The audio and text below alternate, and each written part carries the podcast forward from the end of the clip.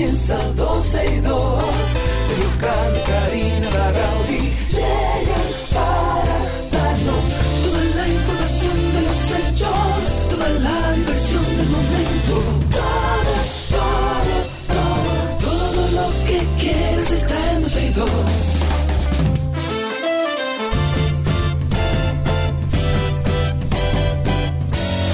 El reloj ya ha marcado las 12, ya comienza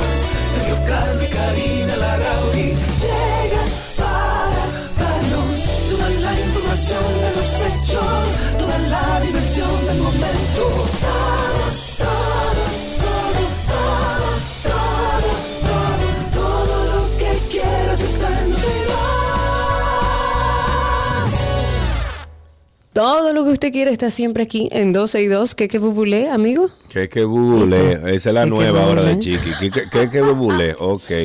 Para que Ok, ustedes para sepan, los que que bubule. no saben- Ajá, Ajá. dale. Mm. Ok, para los que no saben hablar mucho francés, que nosotros ya tenemos práctica de muchos años. Por supuesto que sí. Bien, que que es como una especie de qué lo que en francés. Que que ok. bubulé. ¿Qué lo Sí, que? Nos los enseñó un amigo Sanki que es, eh, bueno, que ha tenido Ah, él- contacto con diferentes. Espérate, espérate, Ah, espérate. Porque él está sanguipanqueando ahora. Bueno, él tiene, él tiene una ruta gastronómica diversa.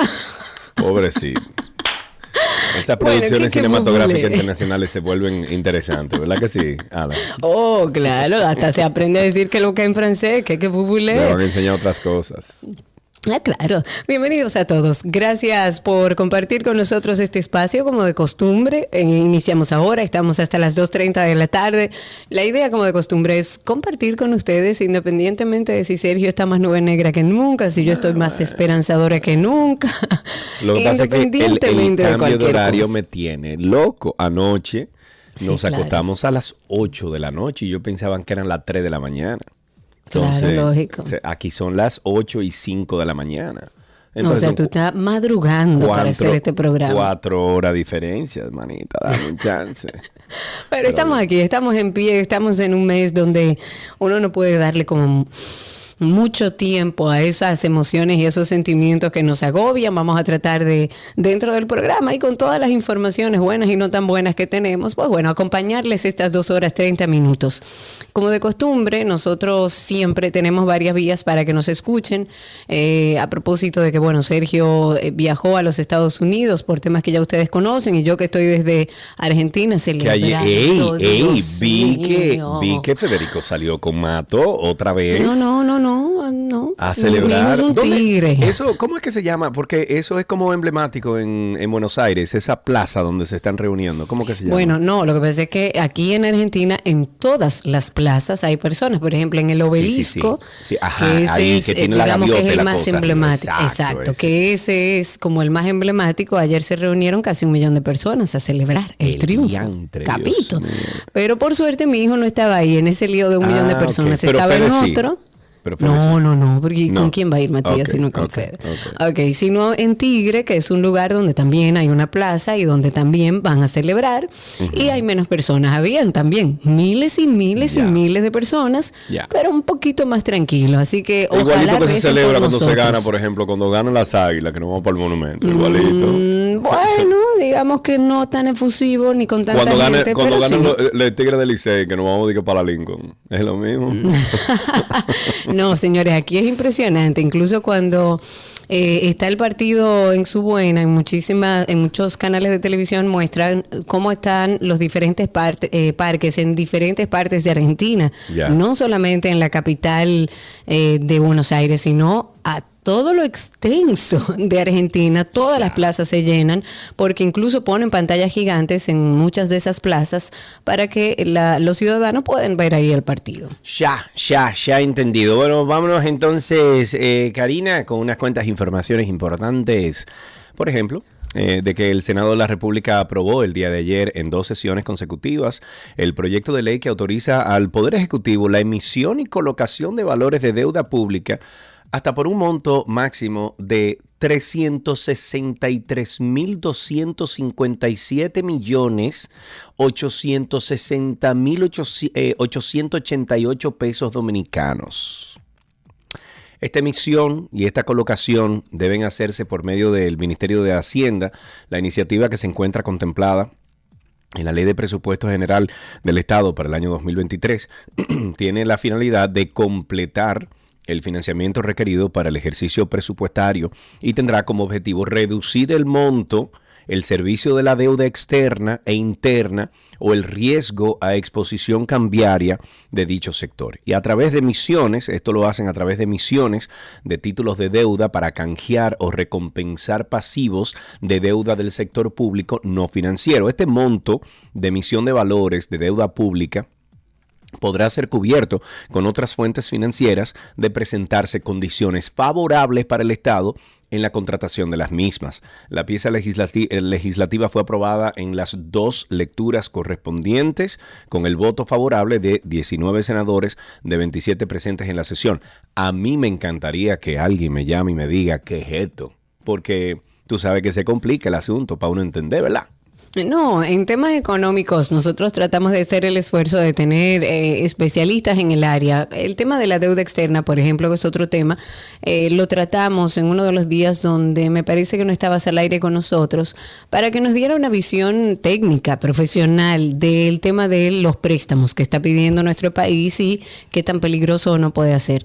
En este caso yo creo que pudiéramos también hacernos acompañar de un, de un especialista. Hablando del Ministerio de Cultura, me imagino que muchos de ustedes se enteraron, eh, se recibió por parte de la Embajada de los Estados Unidos una serie de objetos precolombinos, 21 en, en, específico, que habían sido importados de manera ilegal al territorio norteamericano y que fueron incautados por el Buró Federal de Investigación eh, en una operación que ellos denominaron Miller.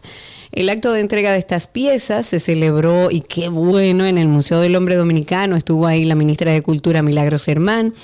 Y para que ustedes entiendan un poco la historia de esto, eh, durante una operación que se realizó en Indianápolis, en los Estados Unidos, el FBI incauta esta colección, bueno, incauta una colección privada que tenía más de 7.000 objetos de diversas culturas del mundo, de los cuales al menos 21 de estas piezas fueron identificadas como parte del patrimonio cultural precolombino de la República Dominicana y por eso lo hacen llegar estos 21 objetos a nuestro país. Que ojalá y empecemos a visitar con más frecuencia el Museo del Hombre Dominicano y vayan a conocer estos objetos precolombinos que han sido devueltos a la cultura dominicana. En, otra, en otro tema que tenemos que tratar es que la Cámara de Cuentas presentó el día de ayer una auditoría de obras ejecutadas por el Instituto Dominicano de las Telecomunicaciones, Indotel.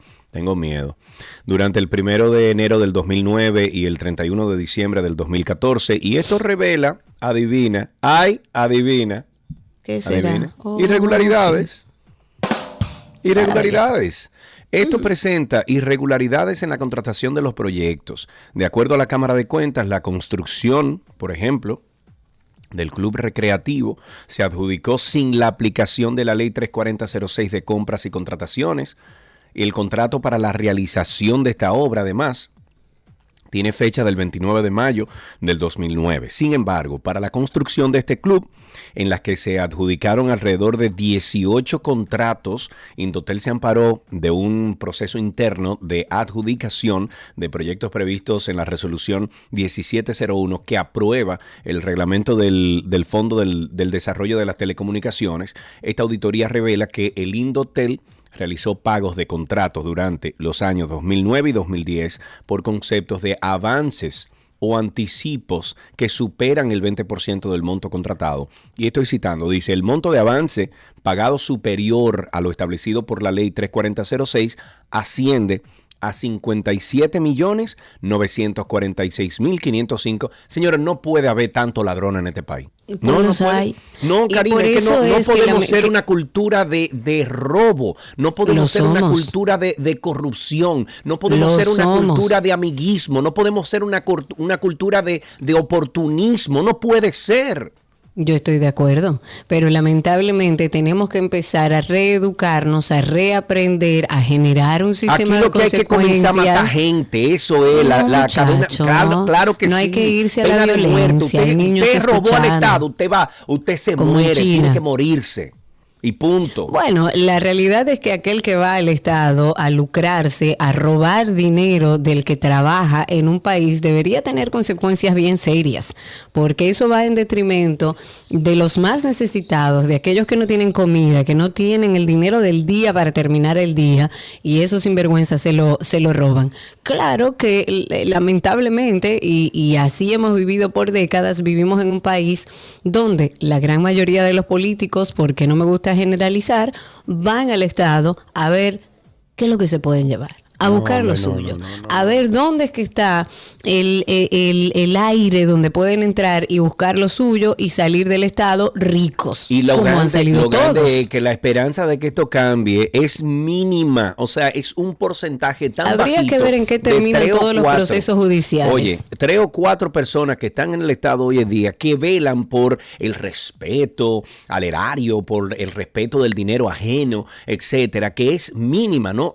Es que tiene que, aquí hay que romper la tasa. En este país hay que romper la tasa gubernamental, eh, hay que eh, romper la tasa de, de la fórmula política que hemos desarrollado para poder cambiar. Esto así no, así no vamos Yo estoy de acuerdo, no, yo estoy de acuerdo. Y, y, nos faltan muchos años. Yo creo que el inicio lo podemos ver, no a grandes luces, pero lo podemos ver con un, por lo menos con un director del PEPCA y personas que están dentro de la justicia tratando de hacer su trabajo. Sí, pero entonces. Lamentablemente, si te vas a los jueces. Eso te iba a decir. O sea, no hacemos nada con juzgarte a ti, Karina, encontrarte incluso culpable y cuando tú llegas ya al sistema penitenciario, o sea, cuando te, te, tienen que pasar una, una, sentencia, te dicen, no mamita, que tú eres de, del partido nuestro o tú perteneces a tal grupo, no te preocupes que no te va a pasar nada. Entonces, ¿para qué? ¿Para qué tienen a toda esa gente ahí metida? si se sabe que Luis Henry Molina, por ejemplo, el de la Suprema, lo va a sacar todo de ahí. Dime.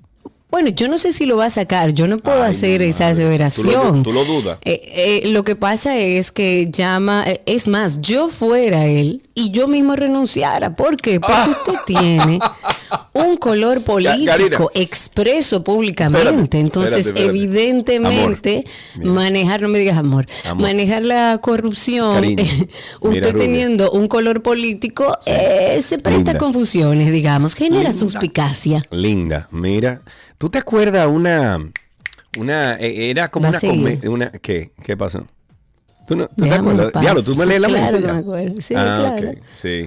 El personaje que se ponía la mano aquí en la nariz. Ah, okay.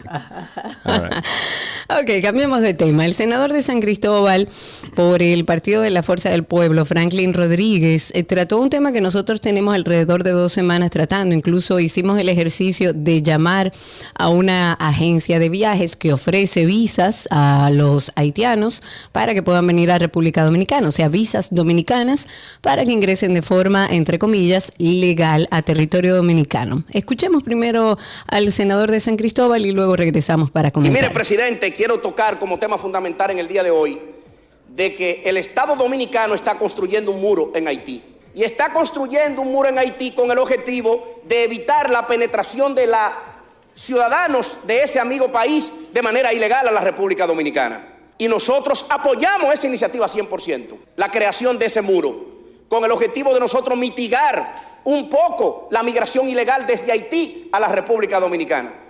Pero también se ha hecho críticas contundentes desde aquí, sobre todo del senador de Dajabón y los senadores fronterizos, en torno a ciertas acciones que empañan el honroso uniforme de las Fuerzas Armadas de la República Dominicana por el tráfico de ilegales y lo que ocurre allí para la penetración de los mismos al territorio de la República Dominicana. Pero parece ser que también vamos a tener que nosotros hacer un muro que conecte allá al cielo, allá arriba, para también evitar que entren de alguna manera con otro estilo de corrupción, que es la corrupción de cuello blanco, que es la que no se quiere hablar mucho aquí. Y resulta que los periódicos nacionales de nuestro país han hecho un trabajo extraordinario y excepcional hace unos días que tiene que ver con la emisión de visas, nada más y nada menos que al 99% de lo que han solicitado visas en los consulados dominicanos en Haití. Equivalente eso a 726.300 visas desde el 2015 al día de hoy a la República Dominicana. Equivalente eso, oigan señores, agárrense, equivalente eso a 64 millones de dólares, 214 mil 645 millones de dólares, que al cambio de hoy es 3.528 millones 594 mil 742 pesos con 75 ¿Eh? centavos. Es rico que se están haciendo. Entonces, ese que escuchaban ahí, el senador de San Cristóbal por el FUPU o FUPU, que no recuerdo bien nunca La cómo es, Franklin la Rodríguez. Ah, la FUPU, la FUPU. Él dijo ayer, como escucharon ahí, que, mm, que se está haciendo de manera fraudulenta desde el consulado dominicano en Haití. Él se refería. Lo que yo no entiendo es 700 quién está en el consulado. ¿Cómo Porque esos consulados dominicanos en Haití están cerrados desde que el presidente dio la orden que todo el cuerpo diplomático regresara al país. Ajá. Mm. Entonces, eh, eh, eh, en fechas anteriores, por supuesto, porque él habla que desde el año 2015 a la fecha se han entregado estas series de visas. Evidentemente, antes sí existía el consulado. Lo que nos llama la atención es cómo es posible que todavía hoy, a través de agencias de viajes, se estén ofreciendo visas cuando sabemos la situación que Oh. hay, cuando no hay ningún Te control te por parte del Estado eso. Dominicana con eso. Te extraña ¿Cómo eso. es posible? Sí. ¿Quién le está dando seguimiento a eso? Wow, ok. Yo lo que entiendo es que tenemos que hacer como otros países que dicen, este año hay 15 mil visas disponibles para los haitianos. Este año hay que si yo cuántas mil visas para los fulanos de tal. Porque si no, no vamos a avanzar. Porque si no, el negocio va a ser lucrativo. Porque si no, entonces se van a seguir haciendo ricos con, con la soberanía del, del país de República Y con Dominicana. la necesidad de los haitianos, porque es que hay muchísimos nacionales haitianos que quieren venir a República Dominicana A trabajar. en busca de mejor vida Sí. y en busca de un trabajo y, y a eso no ganarse está la vida mal como Dios manda y no está mal. Y eso no está mal siempre y cuando usted vaya por la forma legal, o sea, por los procedimientos legales de ese país. En este De caso, acuerdo. República Dominicana. Por favor. como en cualquier país soberano del mundo. Cambiando de tema yéndonos al tema de salud mental que tanto hablamos aquí en 12 y 2, el ministro de Salud Pública, Daniel Rivera, ayer estuvo hablando que eh, es ilegal internar a una persona sin su consentimiento o el de un familiar, sin que previamente también eh, sea evaluado. El médico dijo a un miembro de la prensa, y quiero citar estas palabras, dice, acuérdate, así, as- estoy citando, A un- a un miembro de la prensa, acuérdate. Ajá. Acuérdate que legalmente yo no puedo coger a una persona y quitarla del medio, tengo que hablar con ellos y si ellos nos permiten hacerle su diagnóstico. El problema aquí es que no es solamente una persona trastornada mentalmente o con algún trastorno evidente. El tema aquí es que esa persona trastornada, que este país no tiene herramientas para él ni un lugar a donde llevarlo, como él muchos, está ocasionando situaciones a otras personas. Entonces, si estamos hablando de una persona que anda circulando en la calle con un trastorno mental que el Estado lo abandona y lo deja en la calle porque no hay para dónde llevarlo, si esa persona está poniendo en riesgo mi vida, ¿qué se hace? Usted le vaya a preguntar si quieren que le haga una prueba. Porque una persona que no tuviera un trastorno, lo que hacen es recogerle y llevarla presa. Entonces, esta persona que tiene un trastorno que está ocasionando, y ya vimos una del- uno de los de, de las consecuencias, que le quitó la vida a otra persona, entonces lo sentamos y le decimos, mira, por más trastorno que tenga, o, usted quiere que nosotros le hagamos y le evaluemos, usted tiene algún familiar que evidentemente no lo tiene o no le importa, entonces, ¿qué hacemos con esas personas? ¿Qué se hace? Si usted no puede llevárselo No, para su casa con del medio, ¿qué hacemos? Hablar con ellos, Karina. O que dejarlo que con sigan ellos. quitándole la vida y complicándole la vida y agrediendo a aquellos que andan en el camino trabajando para este país. No, no hay que hablar con ellos y si esa persona que no está en sus cabales, vamos a llamarle, ¿verdad? Que de alguna forma u otra no está en sus cabales, eh, dice que no, que no quiere ir a un centro Ah, no, de salga y siga tirando no. peñones. Entonces hay que Exacto. A mí me calle, parece sí. una irresponsabilidad del ministro de Salud Pública decirle a la prensa que él no puede hacer nada, que él no puede coger una persona y quitarla del medio, que él tiene que ir a hablar con ese enanejado mental o con esa persona con, con temas mentales, que él tiene que ir a hablar con ellos. A ver si esa persona le permite hacerle un diagnóstico. Entonces, ese, poniendo el último caso, el último, el que le quitó la vida a ese joven que andaba en ese carro y que hoy una familia lo sufre, van a ir a preguntarle. Oh, sí, sí, sí, hay que preguntarle. Mira, usted Y le quitó la vida a fulano, usted sabe, no, ah, bien, ah, no, está bien, no hay problema, el Señor no quiere que, que lo atienda. Eso es una irresponsabilidad, no se lo mando a decir con nadie, al ministro de Salud Pública, sobre todo. Tú estás muy y freca. más irresponsable aún, sí, yo soy muy freca. Tú estás muy y freca. más irresponsable aún, eh, un ministro de Salud Pública que sabe que en este país no se hace nada por el tema de la salud mental, nada desde ese ministerio. O que me desmientan y me demuestren cuáles son los planes, cuáles son los proyectos, qué es lo que se está haciendo, quiénes están trabajando en eso. Entonces usted no hace nada, pero cuando ocurren cosas como esto, usted dice que usted tampoco puede hacer nada. No puede Wow. ser. Aplauso. En otro tema, la empresa Epic Games, desarrolladora de este juego, no sé si, bueno, sí, tú, lo- tú has Eh, hablado de. Fortnite, Sí, claro. sí, sí. Recibió una demanda por parte de la Corte Suprema de la provincia canadiense de Quebec por supuestamente crear adicción en los niños y motivarlos a gastar dinero. Los, anunci- los denunciantes son padres que insistían en que sus hijos se comportan de manera extraña, incluso no comían ni dormían debido al juego. Y fueron tres los padres que presentaron esta demanda en el 2019 por adicción que el juego causaba a sus hijos, quienes destacaron que en el 2018 la Organización Mundial de la Salud calificó de enfermedad la adicción a los videojuegos. Fortnite tiene patrones, estoy citando, Fortnite tiene patrones de diseño que siempre fomentan la participación de jugadores. Debe comprender que las cortezas prefrontales de los niños aún se están desarrollando, así que eso podría ser parte de la explicación de por qué el juego es dañino. Entonces yo le digo a esos claro. padres, usted no está monitoreando lo que sus hijos están haciendo. Porque Eh, Sí, al final... la realidad es que como padres debemos darle, eh, eh, a ver, veámoslo desde los dos puntos.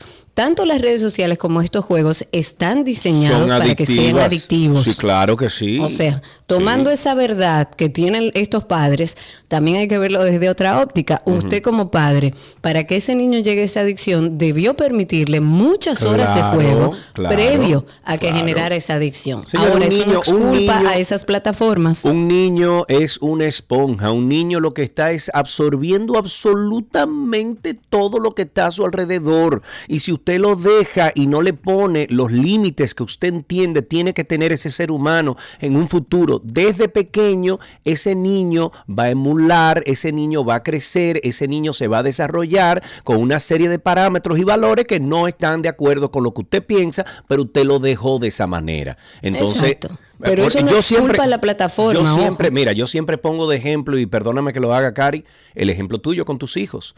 Hi- eh, eh, el más grande, Diego, tuvo celular a los 15, fue, a 16 años. A los, no, mi hijo tuvo a los 13, si mal no recuerdo, su primer celular. Bueno, yo recuerdo que incluso yo le ayudé en un regalo que le hice con algo de, de- creo que eran 15 años que él tenía.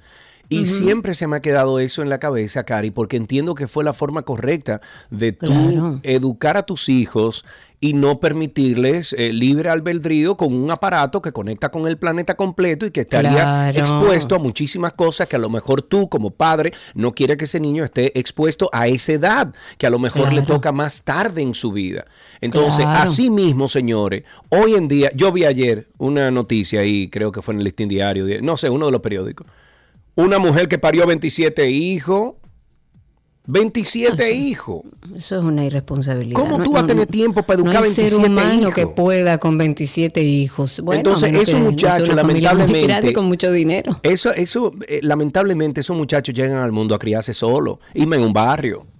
Entonces, señores, Sí, sí, uno, sí, te- sí. uno tiene que tener un balance. Si usted no quiere que sus hijos estén expuestos a estos eh, eh, juegos electrónicos que son buenísimos, porque yo, yo no sé si tú te has tentado, por ejemplo, con esos juegos de primera persona y lo, lo eh, que sé yo qué, Evil y lo otro y que sé yo qué. Es buenísimo, te meten en una trama. Es buenísimo para edades Pero yo soy un adulto. Yo soy un adulto, yo sé lo que estoy viendo, yo sé que no pasa de ahí, yo sé que a lo mejor me da una, una pesadilla en la noche y sé exactamente discernir que eso proviene de una cuestión que yo tuve horas jugando, pero un niño no.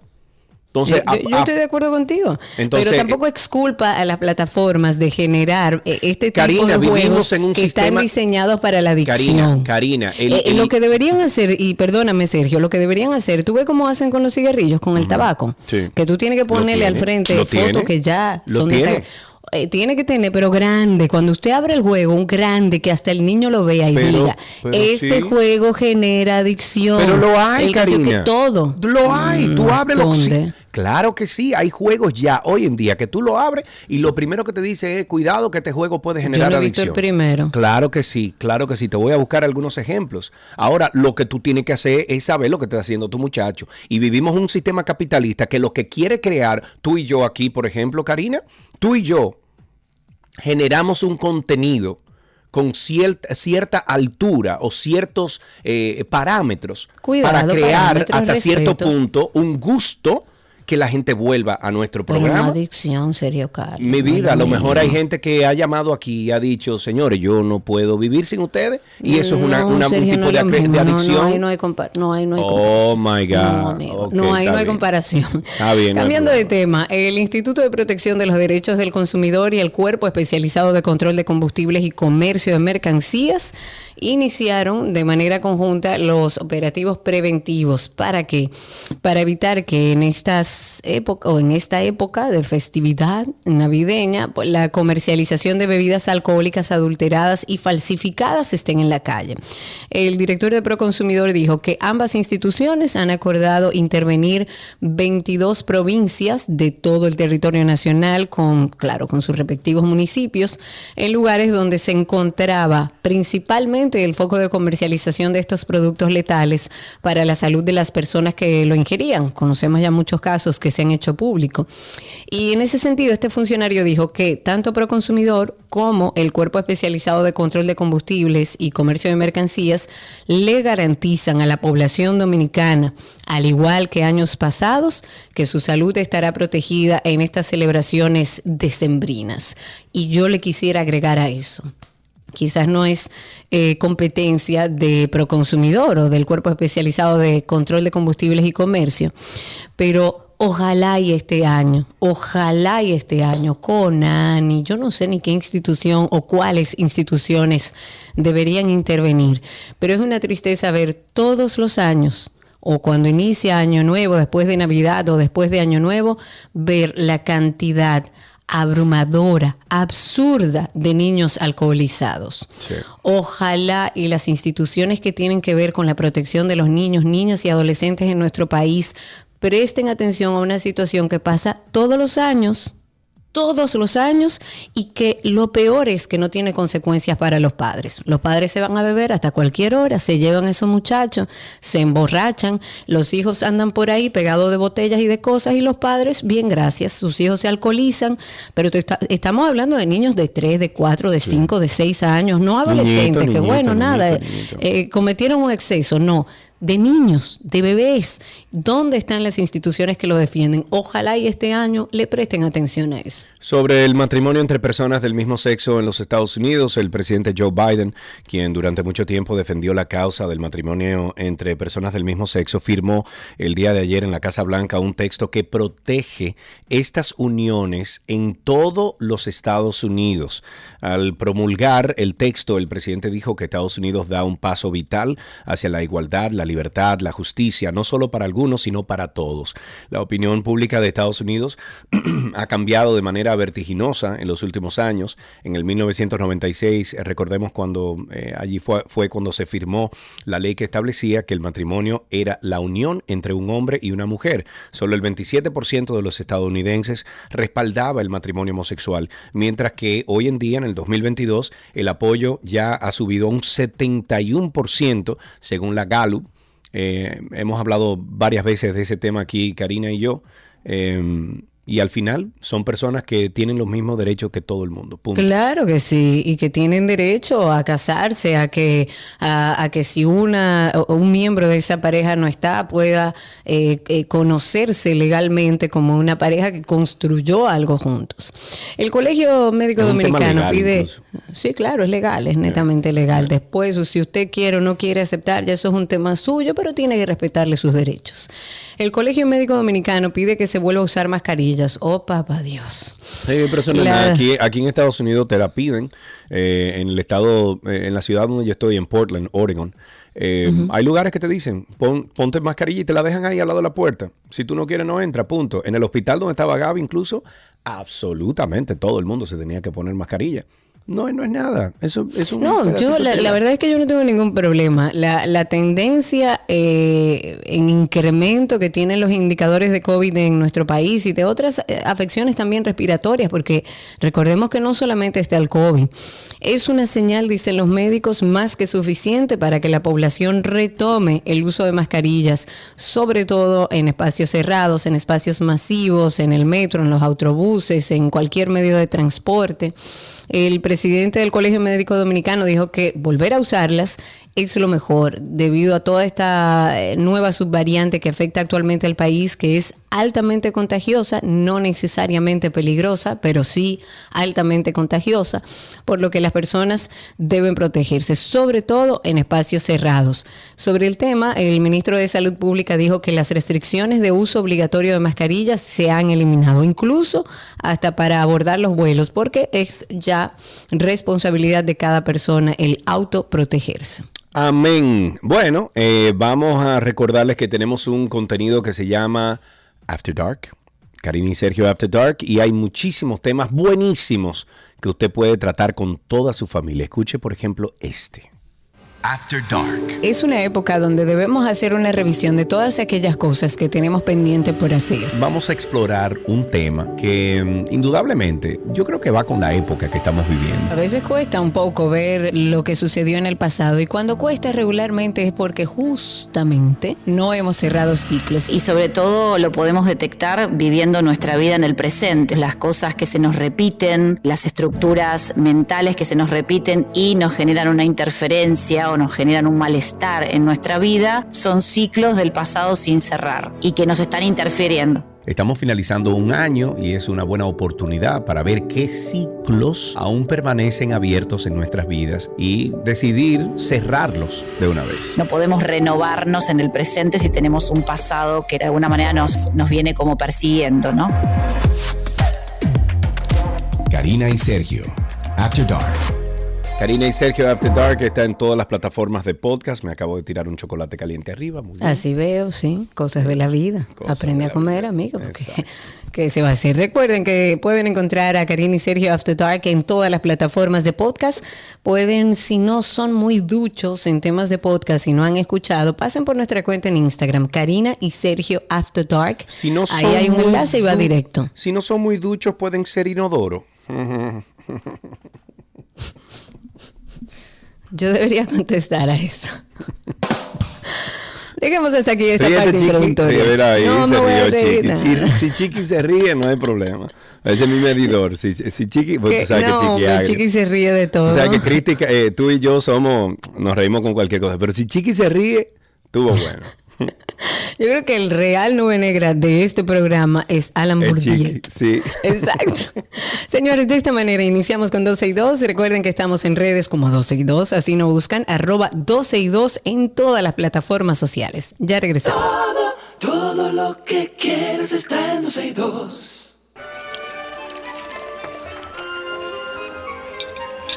Ulala me wish mancha comida de Gabriela Vázquez Simewi. y. Perdonen, ¿Qué- qué yo, que- pens- que- cómo yo es que se dice? pensé que había muteado. Que que que- que. Que que bubule. Que- Oye a este ahora. Ok. ¿Qué? Está bien. Que eso dice Alan, que es de que que lo que. Que que bubule. ¿Qué es lo que? O sea, ¿qué es lo que en Señores. francés? ¿Qué, qué, qué, qué bouleve? O algo así. Que que bubule. Dios. Muchas gracias, Alan, por ampliar nuestro conocimiento sobre el francés. Gabriela Reginato está desde La Romana con nosotros. Estamos, bueno, en, en ámbito navideño, recetas. En este caso, para preparar postres para las fiestas. Hoy, ¿qué preparamos, Gaby? Vamos a preparar un clásico. Yo creo que esto nos remonta a mucha infancia y ¿Qué era tan será? común ver un volteado de piña en todos ¡Wow! sitios. ¿Cuánto ¿Verdad que tiempo? Yo, como ¿Verdad no soy muy fanática de ese póster, pero tengo mucho que no lo veo.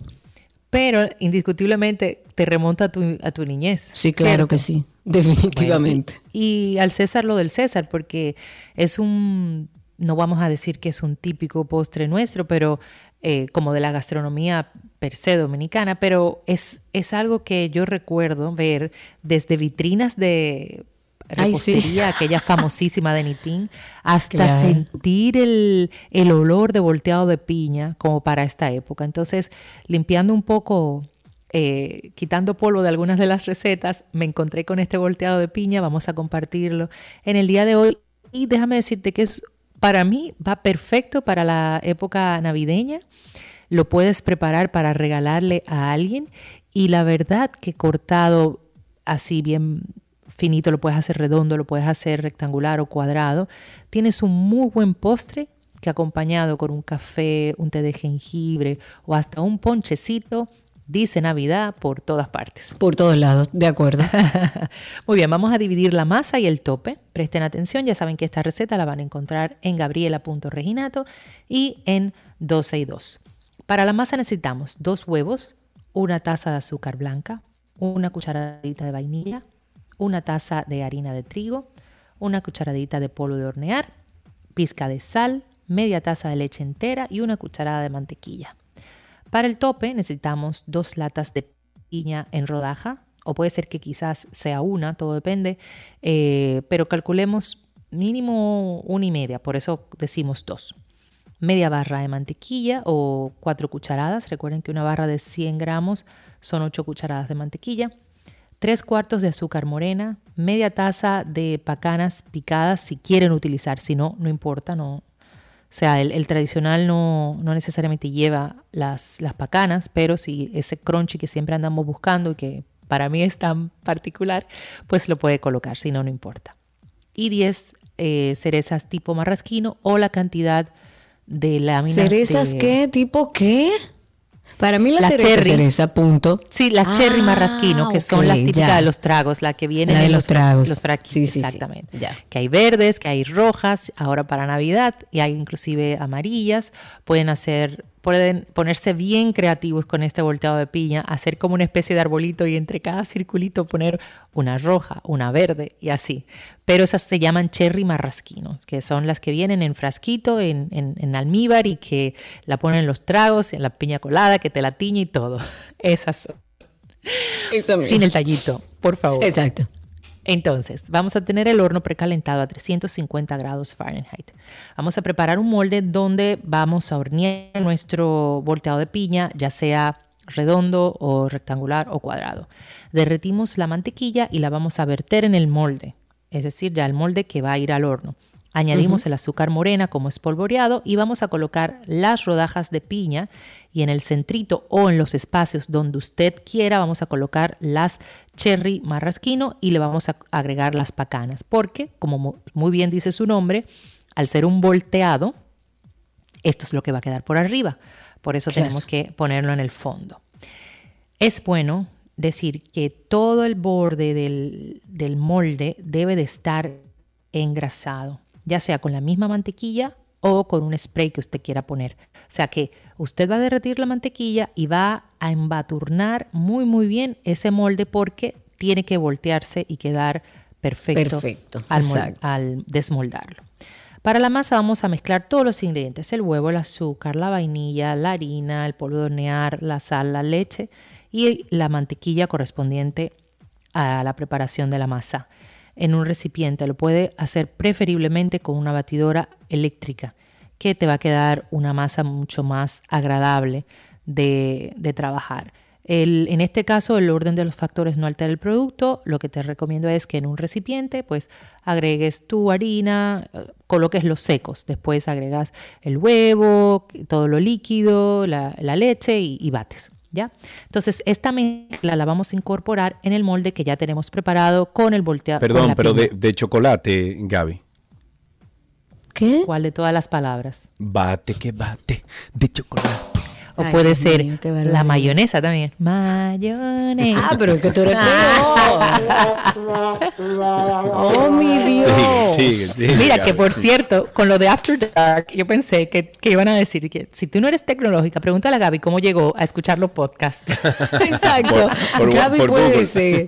Es más, Gaby, tú tienes que hacer, tú tienes que hacernos un video para nosotros cargarlos en, en la cuenta de Karina y Sergio After Dark, tú diciendo, ok, yo soy una neófita en Sí. temas de Y miren y, cómo yo lo logré hice. escucharlo. Eh, Pues déjenme decirle que lo haré. Y doy fe y testimonio que vale la pena, señores. Amén. Escuchen porque son excelentes y no caducan. Amén, Cierro amén, amén. nunca. Vamos Amén. arriba, seguimos. Entonces, con el volteado, co- le vamos a agregar la mezcla a la piña. Y esto lo vamos a llevar a hornear por 40 minutos. Vamos a retirar del horno, dejamos refrescar a temperatura ambiente. Es muy importante re- refrescar a temperatura ambiente. Y sobre el plato donde lo vamos a servir, vamos a colocar el plato sobre el molde y volteamos. Y usted Con le puede dar unos especiales y todo. Claro, pero claro. Usted le va a dar unos pequeños golpecitos y usted va a dejar que él caiga solo. Así. Ok. Y se soltó. No lo ponga desde muy arriba, por favor. Póngalo bien pegado al plato. Por No, no, claro, usted, pone el, exacto. usted pone el plato pegadito al molde y le hace así, y lo voltea. Exacto. Entonces usted deja que él caiga, él va a caer. Ojo, esta receta puede tener un shortcut buenísimo, que es comprar un bizcocho de esos de vainilla de caja y lo prepara y le hace la parte de la piña y los cherry y todo. Y si quiere también darle todavía un poquito más de toque navideño, las piñas la puede poner a macerar en algo de ron, coñac, brandy, whisky. ¿Y, le qué va- hacemos con la moña cherry. entonces? Ah, bueno, Dios mío. Se la pone un regalo de Navidad, Sergio.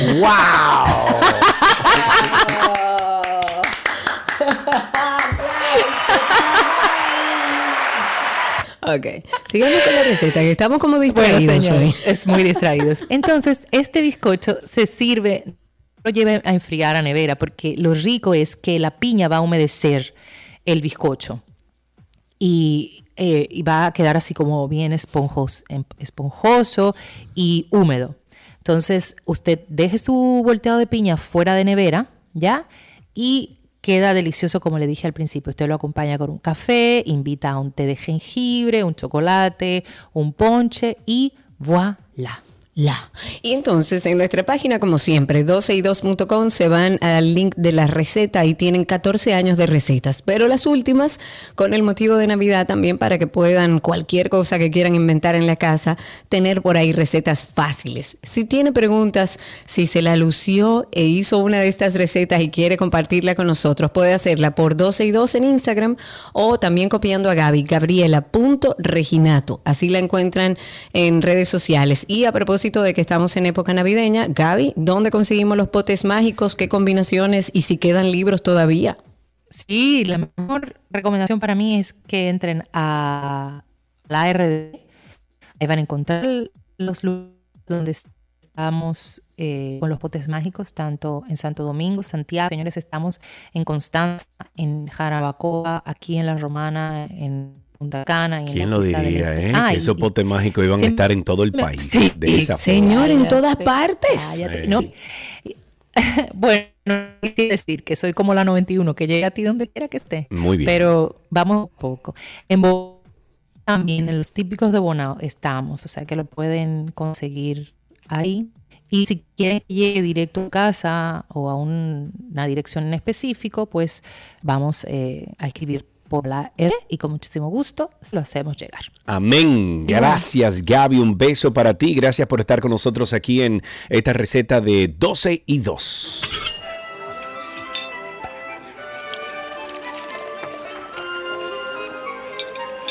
Todo lo que quieres está en 12 y 2.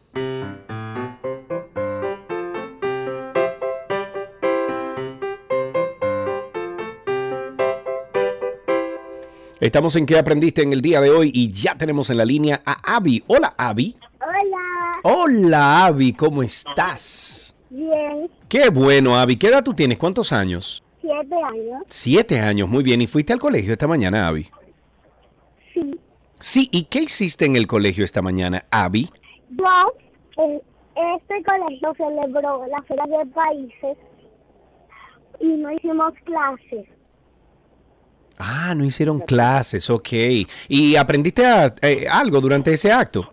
Sí, sobre la feria de países. ¿De qué trata eso? Bueno, pero ¿qué aprendió? O La Feria de Países es como tú eh, viajar por los países, pero como no pudimos viajar a cada país con el dinero, nosotros hicimos como que hicimos que estábamos en el país, entonces eh, probamos comida. uy, qué lindo. Oh, qué bien. O sea que ustedes viajaron por diferentes países sin tener que gastar dinero y sin tener que montarse en un avión, Abby. Tengo un Muy chiste. bien, muy bien. ¿Y te sabes algún chiste? ¿Una poesía? ¿Una canción? Sí. Mamá, Pues, por Esteban favor. está hablando. Mamá, Esteban está hablando. Pues dile que se calle. Eso fue un chiste, Abby. Diantre, Abby. O sea, no, No no, sé, no, Abby, no, no no, sé, no sé, no, Abby, no, no Nuestro sé. pulso de los chistes. ¿Qué dice Alan? ¿Qué Sí, dice Bueno, él Alan? se sonrió, o sea que, bueno, un uno de, de 50 más o menos, exacto. Abby, tenemos regalitos para ti. ¿En qué aprendiste hoy?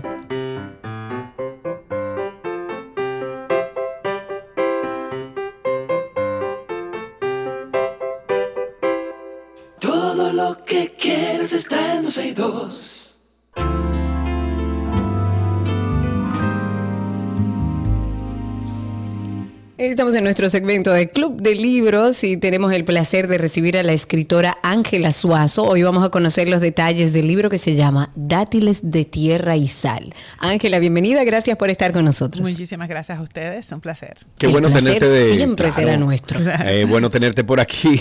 Cuéntanos un poquito sobre tus principios. ¿Cuándo nace esta afinidad con la escritura, Ángela? Bueno, yo digo siempre que escribir para mí es obligatorio, ¿no? Si, si no escribo me fallo, me fallo a mí, pero digamos que de manera formal, hará un par de años. Desde niña sí sentí siempre el gusanito, sabía que era una forma de expresarme y de canalizar y a partir de ahí fue que decidí a lanzarme. Ok, ¿y qué tipo de libros antes de empezar a, a escribir leías que te llamaba la atención? Leía muchas novelas románticas, eh, desde cualquier, de cualquier tipo, ¿no? Desde la comedia romántica clásica hasta, hasta la novelita de farmacia cuando tenía 14, 15 años. Era como que el hábito, que de la, sí, el hábito de la, de la lectura siempre, siempre estuvo muy desarrollado. Eh, pero ya para formarme, claro, como, como escritora, toca, toca eh, leer un poquito más estructurado, más Claro. analizando un poco las voces y las técnicas que utiliza cada, cada escritor, para tratar también de descubrir la Claro. de uno. Sí, Claro, sí. ¿De, de claro. qué va Dátiles de Tierra y Sal? Bueno. Eh, ¿a, a quién tú, tú entiendes que puede apelarle esta obra? Mira, es, es un poemario con voz femenina, pero con un sentido de Caribe, de tierra, de, de- de montaña, de, de mar. Eh, fue un- básicamente un libro que surgió de, la, de mi paseo por la naturaleza y de ver cómo yo podía detectar emociones en, en las cosas que veía y la forma en la que interactuaba con ellas. Entonces son poemas que recorren un poco sentimientos, pero también el camino de una mujer, la- el descubrimiento de, de sí misma, las cosas que rompe para Me nacer encanta. de nuevo. Me encanta, me encanta, sobre todo en esta época donde todos deberíamos sentarnos a ver, ok, de qué manera el año que viene yo puedo reorganizar mi vida. Eh, a veces nos da un poco de temor hacer ese viaje interior y quizás un libro como este, Dátiles de Tierra y Sal, nos motive a hacerlo. ¿De dónde te surge a ti la necesidad o la idea de hacer un libro con este tema y, y como este? Mira, el libro en sí me sorprendió. Yo escribo todos los días o trato de escribir todos los días. Y me di cuenta luego que tenía muchos poemas que apelaban a ese contacto con la naturaleza que, que les mencionaba. Entonces como que el libro se escribió solo y entonces luego fue sentido de compilarlo, de darle, de darle un sentido y de ver que había muchas cosas escritas entre sí que tenían un propósito eh, y que había que contarlas. ¿Cuál es la parte del libro con la cual tú más te identificas, aunque fuiste tú que lo escribiste, aunque fuiste tú que cada palabra que está plasmada en ese libro, tiene que haber una partecita que tú dices, esta es la que más me gusta. Esta Sí, es la de- que más sí, como sí. que me- Hay, hay un par de poemas que me gustan mucho, pero hay uno especialmente que creo que va a terminar siendo mi favorito, que Sí. habla sobre la niña que vive en mí, ¿no? Como somos adultos y estamos vestidos de, de empleados, de padres, de, De gente grande. De gente grande y a veces dejamos olvidado de no, de no reconocemos que sí hay una niña dentro de nosotros, que hay una niña dentro de mí que le gusta bañarse en la lluvia, que quisiera, tú sabes, bailar descalza y hacer tales o cuales cosas. Y ese poema un poco esa mirada, ese reconocimiento de las cosas con las que esa niña, que aún habita en mí, que es inmensa, eh, le gusta jugar. A descubrir y a relanzar esa niña y ese niño interior. ¿Dónde podemos nosotros conseguir el libro? Bueno, yo os digo siempre que yo soy la librería, ¿no? En las redes sociales. Pero muy bien. Arroba Ángela Suazo en todas las plataformas y en mi página web, angelasuazo.com. Muy bien, bueno, ya tienen ustedes la información ahí. Eh, es. poemas y piano en el Centro Cultural mañana jueves a las 7 de la noche. Hay que hablar un poquito de eso. un banquete, eso. un banquete. Sí, Voy a estar mañana, eh, jueves, como dices, a partir de las 7 en el Centro Cultural Más Reservas en la zona colonial, acompañada por Miguel Andrés Tejada. Miguel es fantástico, pianista, compositor, Premio Nacional de Música. Y nada, hemos hecho una forma de compartir la lectura de mis poemas y él hace una lectura propia a través del piano. Y ha sido una experiencia bello. Qué chulo. Uy, qué chulo. qué bueno, bello. eso no se Poemas- puede perder. No, poemas y piano en el Centro Cultural. Esto va a ser mañana. Sí. Apresúrense, jueves Sí. a las 7 de la noche. Es gratis. En el Centro Cultural. Es gratis, es, Es abierto gratis, al así público. que lo estamos esperando con las manos abiertas y el corazón Claro. lleno, ¿no? Lleno de, de letras y de acordes. Sí, señor. Eh, eso va a ser mañana a las 7 de la noche en el Centro Cultural Van Reservas. Yo Así estaría es. ahí, no me lo perdería. Muchísimas gracias, Ángela, por estar con nosotros. Bueno, muchísimas gracias a ustedes. Gracias. Ángela. Hasta aquí, Club de Libros en 12 y 2.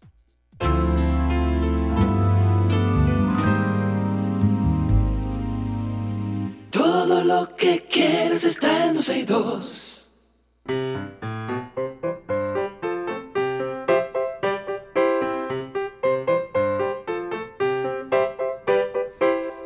Ahí suena entonces lo que le dice a nuestros niños, que es la puerta para ellos llamar aquí a 12 y 2.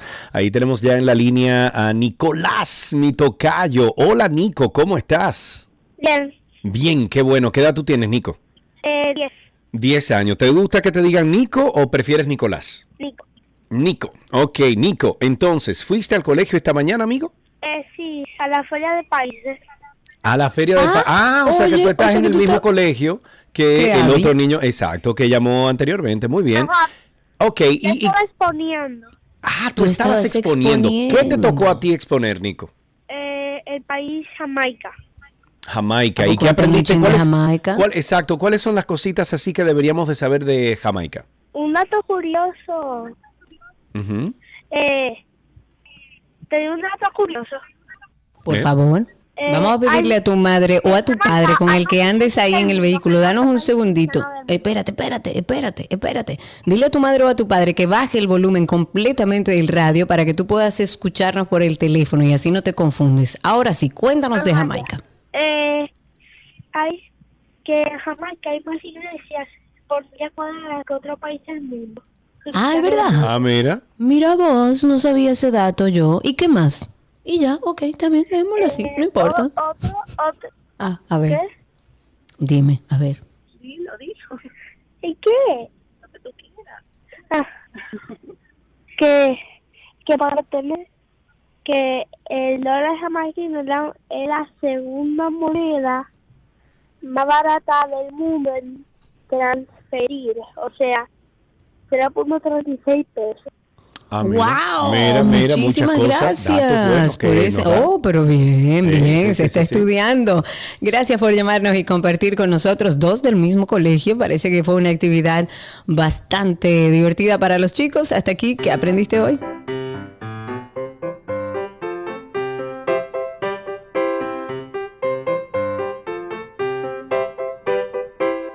Todo lo que quieres está en 12 y 2.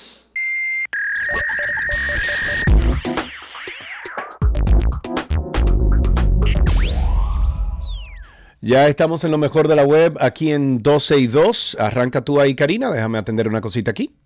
Sí, señor, hablemos de las cosas que encontramos en la autopista de la información. Recuerden que todo lo que compartimos en este segmento ustedes pueden encontrarlo a través de nuestra página 12y2.com, que es una revista digital. Todo lo que conversamos aquí al aire lo ponemos ahí en nuestra página para que si usted quiere actualizarse, solamente tenga que entrar en 12y2.com. Además, por ahí puede escucharnos en vivo. ¿Qué es Lensa y cómo funciona? Es una pregunta que nos hacen. Vamos a tratar de ayudar a aquellas personas que tienen curiosidad. Recientemente se ha vuelto como tendencia en las redes sociales el uso de esta aplicación que permite crear un avatar y es que Lensa utiliza la inteligencia artificial para generar imágenes a partir de nuestras selfies o de nuestras fotos y aplica algoritmos de inteligencia artificial muy buenos para procesar y aplicar filtros y ediciones de forma muy eficaz. Esta aplicación, al igual que muchas otras que podemos encontrar en las tiendas, tanto de Android como de iOS, lo que permite es generar diversas imágenes en diferentes estilos a partir de nuestras fotos. De, de este modo podemos ver cómo se verían avatares con nuestro rostro en diferentes contextos, en diferentes estilos de arte, y ustedes seguro, seguro que lo vio en las redes sociales. Inicialmente no cuesta dinero. Eh, usted puede descargar la aplicación completamente gratis desde las eh, tiendas de apps para teléfonos inteligentes, como les dije, tanto para Android como para iOS. Sin embargo, hay una suscripción de un año en la aplicación que cuesta 36 dólares pero también brinda una prueba gratis durante una semana para que veas si realmente vale la pena y está disponible para ambas eh, plataformas. Los resultados pueden ser desde imágenes fotorrealistas hasta, hasta imágenes abstractas, pasando por estilos, ¿cuál le gusta? Asiático, anime o cualquier otro. Es una aplicación desarrollada por Prisma AI, o sea, de inteligencia artificial, con sede en California. Prisma se fundó en el 2016 y su aplicación insignia es Prisma y fue galardonada incluso como aplicación del año por Apple y por, y por Google. Magic Avatars es una función distinta dentro de esta misma aplicación de Lensa que está separada de las opciones normales que tiene esta aplicación para editar. La idea no es la de editar tu foto como puedes hacer con las ediciones normales, sino generar una fotografía tuya totalmente nueva usando esta inteligencia artificial y partiendo de la base de otras fotos que debes subir. Ok, en otra cosita que vamos a compartir es que empleados de Google aseguran que el modo incógnito de Chrome no te protege. Y es que posiblemente, así? mismo, que se trata de que el navegador más utilizado en todo el mundo dentro de sus funciones tiene un famoso modo incógnito que Google promete ayuda a proteger la privacidad del usuario que lo use. Sin embargo, no sería así y fueron los mismos empleados de Google quienes alertaron sobre el asunto y hay quienes aseguran que debido a un desequilibrio equilibrio en los algoritmos, la privacidad no es tal y es por eso que reclaman cambios en la función. Lorraine Tuchel es la directora de marketing de Google y una de las que encabeza este pedido. Ahora se viralizó una carta que envió a el CEO de Google en la que pide cambios para que el modo incógnito de Chrome sea realmente privado. Google avisa de esto eh, al abrir el modo incógnito a pesar del marketing que lo rodea, no solo el nombre o el logo, también los colores del navegador que se mueven a modo oscuro, vamos a decir incógnito. Hay una advertencia indicando qué hace y qué no este modo y hay un enlace que dice más información que en un apartado especial deja claro que en este modo se sigue recolectando información, igual que el modo normal de navegación.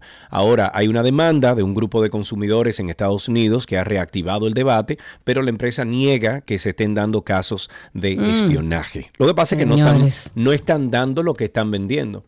Exacto, o sea, es un tema de, de, estafa comercial. usted me está diciendo que usted está haciendo una cosa, pero no la está haciendo. Es demandable.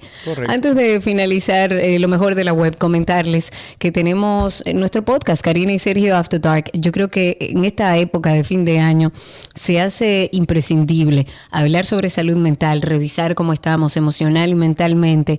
Y si hay que hacer algunos ajustes, si hay que cerrar ciclos, si hay que alejar personas, acercar personas todo eso que haya que hacer para empezar un año 2023 más tranquilos, más estables y más funcionales a nivel mental y a nivel emocional, es imprescindible escuchar Karina y Sergio After Dark. After Dark. Es una época donde debemos hacer una revisión de todas aquellas cosas que tenemos pendiente por hacer. Vamos a explorar un tema que mm, indudablemente yo creo que va con la época que estamos A viviendo. veces cuesta un poco ver lo que sucedió en el pasado y cuando cuesta regularmente es porque justamente no hemos cerrado ciclos. Y sobre todo lo podemos detectar viviendo nuestra vida en el presente, las cosas que se nos repiten, las estructuras mentales que se nos repiten y nos generan una interferencia o nos generan un malestar en nuestra vida, son ciclos del pasado sin cerrar y que nos están interfiriendo. Estamos finalizando un año y es una buena oportunidad para ver qué ciclos aún permanecen abiertos en nuestras vidas y decidir cerrarlos de una vez. No podemos renovarnos en el presente si tenemos un pasado que de alguna manera nos, nos viene como persiguiendo, ¿no?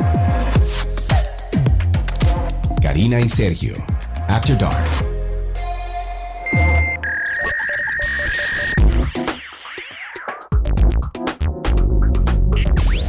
Todo lo que quieres está en 12 y 2.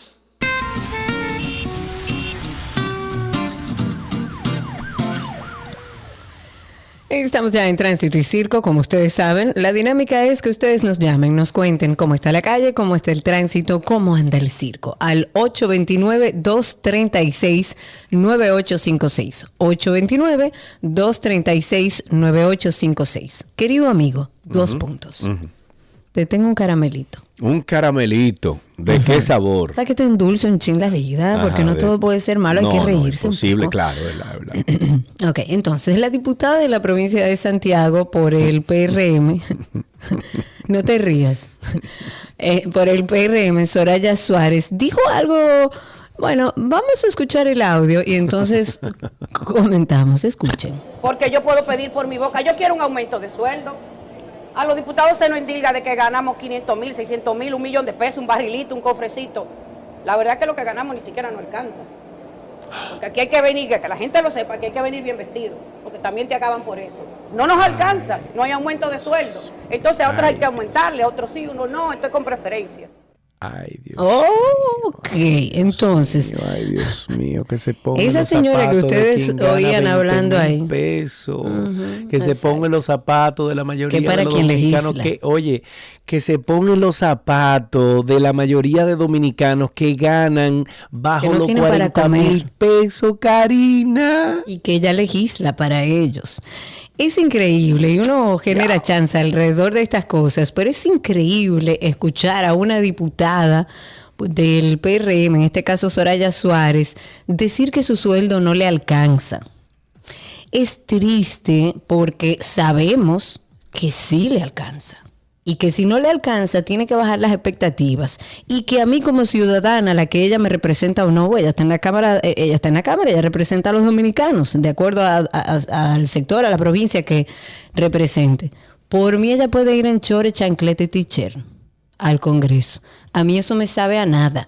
A mí me importa cómo vayan vestidos los legisladores. A mí lo que me interesa es que se legisle ahí adentro por el bien de todos los dominicanos. Para ver, querida diputada Soraya Suárez, si podemos lograr que sea más justo y que usted no tenga el dinero que maneja y que haya otros que tenga que escucharla a usted diciendo que su sueldo no le alcanza. Yo quiero a ver si hacemos, eh, lo hicimos, ese ejercicio al aire y debe andar por ahí de cuánto gana un diputado y de cuáles son los beneficios que tiene un diputado. Señores, llamen y coméntenos, que yo sé que hay muchos de nuestros oyentes que tienen esa información de cuánto es que gana un diputado y cuáles son todos los otros beneficios además que tiene. 829-236-9856. Ahí tenemos a Alexis en la línea. Buenas tardes, Alexis. Cuéntanos, Buenas tardes, buenas tardes, Karina y Sergio. Amigo, cuéntanos. Fíjate, eh, todo bien, hermano. Karina, eso tú lo vas a ver en otro país, Karina, pero aquí no. Lo que tú estás diciendo, en otro país. ¿El qué? ¿El Mira. Oh, de que legislen para nuestro país, para los ciudadanos, todo eso, eso tú lo vas a ver pero en sueño, en otro No, país. pero ahí hay legisladores Mira. serios, ahí adentro hay legisladores serios. Mm, Bueno, mira, eso, bueno, yo respeto tu opinión, pero bueno. Gracias, Mira, gracias. Déjame decirte algo. Yo estoy llamando porque eh, en, en el Jardín Botánico, ahí, en la avenida del Jardín Botánico, Sí. yo pasé anoche por ahí, eso da grima, cruzar por ahí. Ajá, porque no hay, no, hay- no hay un farol prendido, todo Pero apagado. eso es en el botánico por la parte de la Avenida República de La Argentina, República de por los Colombia, por los- próceres. Ah, Los por la Colombia, ok. Los flores, cuando tú haces así, la, la Colombia, ¿verdad? Que coge la Colombia, bajando. claro. Todo eso está, mira, oscuro totalmente. Que yo venía a la luz, o sea, que yo andaba con mi yo le dije, óyeme, pero aquí cualquier, se le queda el vehículo a uno, es un atraco seguro. Entonces, por favor, el dinero de nosotros, por favor, al corresponde ver la- esa parte, que vayan y pongan luces, aunque sea en Navidad ahora, en esa parte.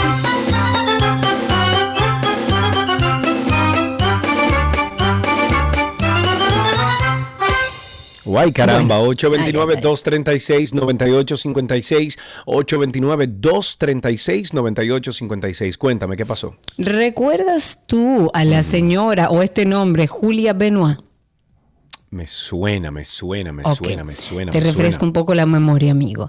Julia Benoit era a quien se le había impuesto impedimento de salida del país y el pago de 20 mil pesos de garantía económica luego de que supuestamente utilizaran un ticket con su nombre para colocárselo a dos maletas con 50 paquetes de cocaína que fueron ocupadas en el aeropuerto de Punta Cana. Ya sí te acuerdas. Ya, sí, exacto. Bueno, pues ayer se le varió la medida de coerción por la Corte de Apelación de San Pedro de Macorís y según el abogado, que dijo que en el día de ayer, que fue ya entregado el pasaporte, se revocó el impedimento de salida, la señora Benoit va a poder viajar a Bruselas a chequearse, a seguir su tratamiento, ya que recuerden que como había salido públicamente la información, esta señora fue operada de- eh, por temas de cáncer y el abogado dijo que la Corte de San Pedro de Macorís dejó sin efecto el impedimento de salida y la presentación periódica que tenía la señora como medida de coerción.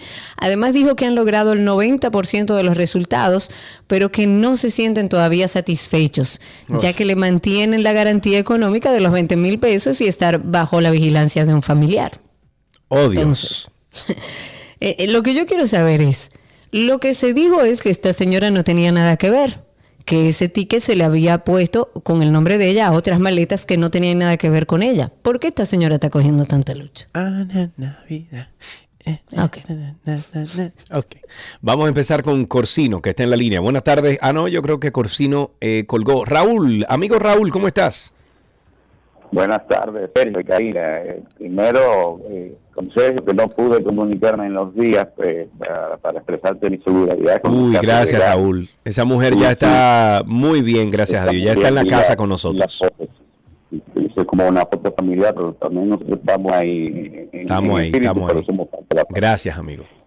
Con relación a los temitas que no pude comunicar tampoco en el de ayer, yo te podría decir que yo no, no puedo defender a los motociclistas, lamentablemente, porque son, esos son otra especie y van a tener que hacer un documental de eso, como lo hacía ya. Eh, difunto Freddy hizo dos o tres también, pero aquí hay que repasar eso, que, que- que algún biólogo y algún especialista explique que, cómo es que funciona eh, ese espécimen llamado el motociclista. Y lo otro, también quería dejarle la pregunta a Karina, porque hay un escándalo que se está comentando a través del periódico Washington Post, preguntando por qué no hay jugadores de, de ascendencia africana, vamos a ponerlo, personas de piel negra jugando por Argentina, ya que tú estás allá, explícame un poco de eso. Uy, uy. Pero ¿y eso uy, qué tiene uy, que ver, uy. señor? Bueno, pero es verdad, diversidad, Karina. No pero, hay y si no, y- pero ven acá, y si no hay gente de pero raza negra en este diversidad país que haya que llegado darle al fútbol chance. profesional. Tienen, tienen que darle chance, Karina. Pero Claro que hay que darle chance si aparece uno con talento para pertenecer a la, a la, a la, a- al grupo oficial o a la, Dios mío, ¿cómo se me olvida? A la- al grupo oficial de Argentina. Lo primero que usted tiene que ser argentino, para empezar. Lo segundo es que si no llega, Selección Una- gracias, selección, se me olvidó el nombre con el pique.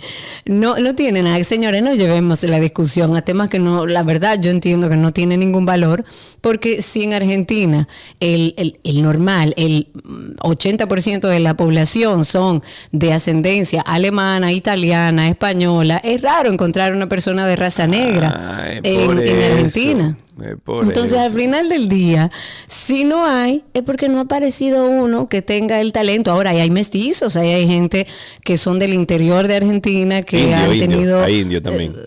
bueno, mestizos, mestizos que se han, que se han, sí, se han casado con gente que, con indios, con blancos, con de raza negra, con de todas las razas, y, han y están jugando para Argentina. Tenemos dos llamadas antes de pasar con el corte comercial. Tenemos a Triple Maduro en la línea. Buenas tardes, amigos. ¿Cómo estás?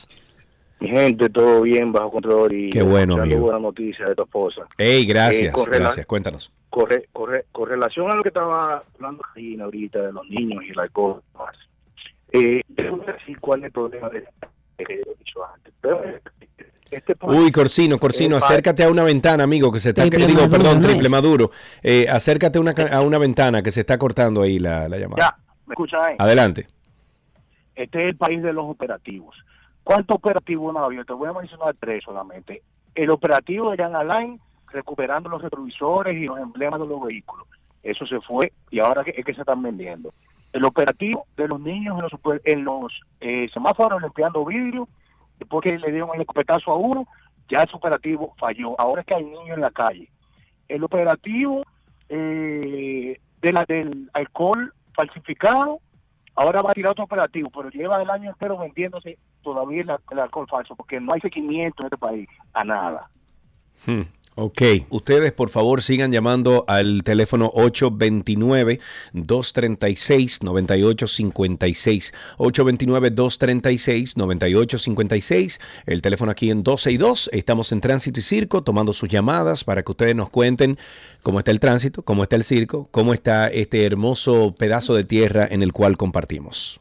El diputado Tobías Crespo, representante de la FUPU, dijo ayer que va a someter legalmente a la Cámara de Diputados porque supuestamente las redes sociales de la institución apoyaron, entre comillas, una dif- difamación en su contra que presuntamente, según dijo, fue orquestada desde el gobierno con recursos del Estado. Eso es una, eso es una denuncia grave de ser real. Crespo dijo que la injuria en su contra aseguraba que supuestamente la embajada de Estados Unidos le había cancelado le había cancelado la visa por actos ilegales y dijo que las mentiras fueron iniciadas por una cuenta nombrada con la que la cuenta oficial de Twitter de la Cámara de Diputados tuvo, según él, mucha interacción para alegadamente apoyar la campaña en su contra.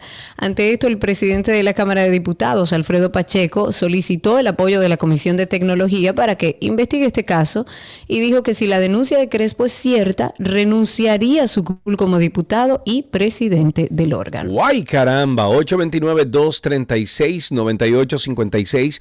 829-2. Uy, no. o 236-9856 es nuestro teléfono aquí en 12 y 2. Y ahí tenemos una llamadita. Tenemos en la línea a Amado. Amado. Amado. Hola. ¿Cómo estás, amigo? Escuchen la, bulla de, eh, escuchen la bulla de fondo porque estoy quitando combustible. Está bien, está bien. No hay problema. No hay problema. Una Cuéntanos. pregunta, miren, hasta que aquí no se tiene que haber un precedente con alguien que se levante a demandar al Estado. Por ejemplo, en el tema de la señora de las maletas, eh, es inaudito ese tema, y en el otro Inaudito. con relación a la lamentable situación del indigente.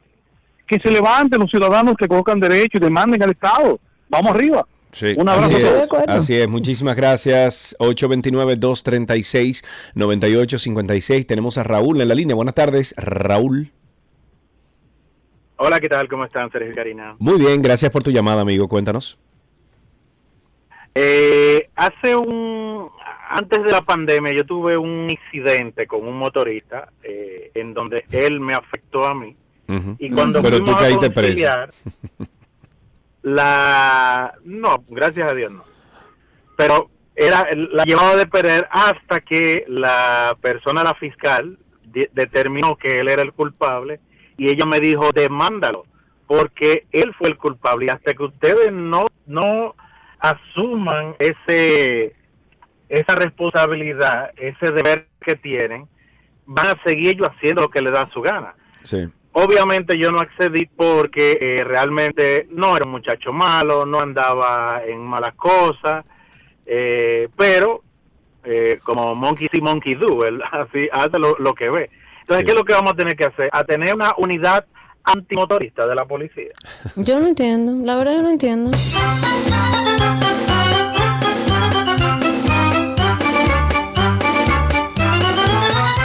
¿Por cuánto choque tú vas, Karina, en tu guagua nueva? Bueno, bueno, de mi carro nuevo, porque son muchos, pero del nuevo, dos. Haz, haz como yo, amiga, compra un carro usado. Y que el otro día yo iba en la carretera.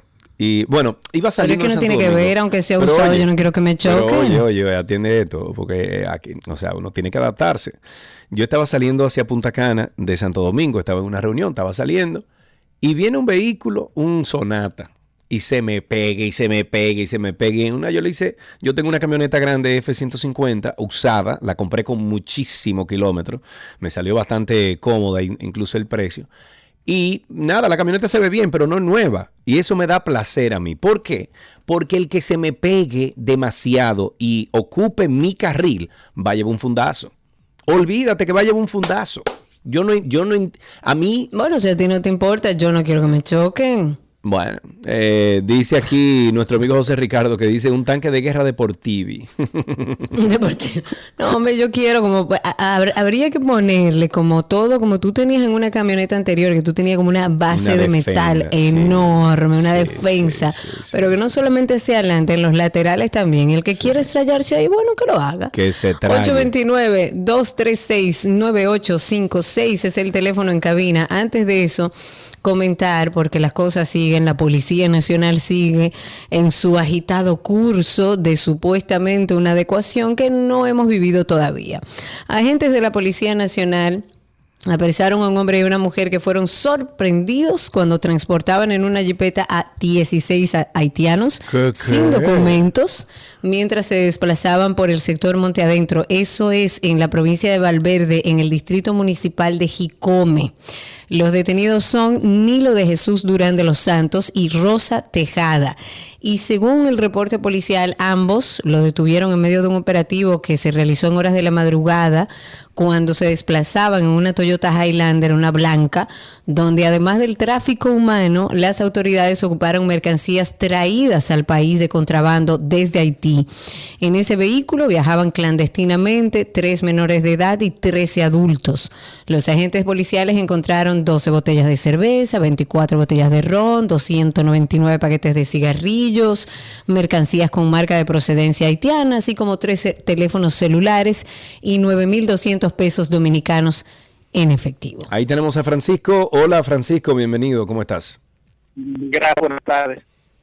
Eh, dos cosas. La primera, Sergio, cuando uno sale del aeropuerto, en la primera bienvenida que le da a uno ahí, es una, un paquete de compañía de, de rencar que hay a la salida del Sí, aeropuerto, que es sí, un sí. y tú no ves una autoridad y que ponga eh, eh, régimen. La otra es, eh, resulta extraño.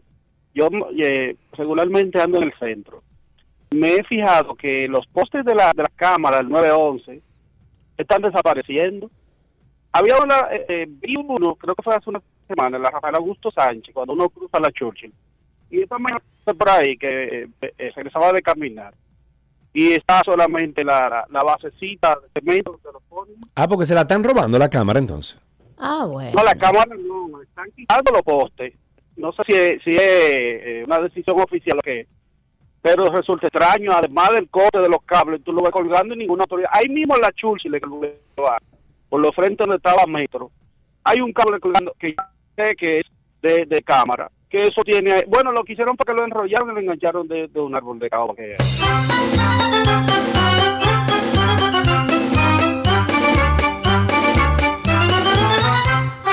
Bueno, ya estamos sobre el tiempo, vamos cerrando tránsito y circo, no sin antes comentar algunas cosas. Hay un tema ahora con el caos por la entrega de los bonos navideños. Ajá. La gobernación... Y no de que habíamos, habíamos superado lo de la cajita y la cosa, que ahora es todo digital y todo. ¿Y qué, qué, cuál es el problema ahora?